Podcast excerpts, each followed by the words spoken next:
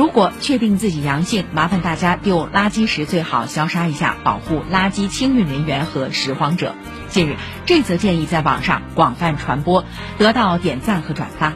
解放日报说，国家卫健委发布的新冠病毒感染者居家指引第一版建议，感染者将用过的纸巾、口罩、一次性手套和其他生活垃圾装入塑料袋，放置到专用垃圾桶。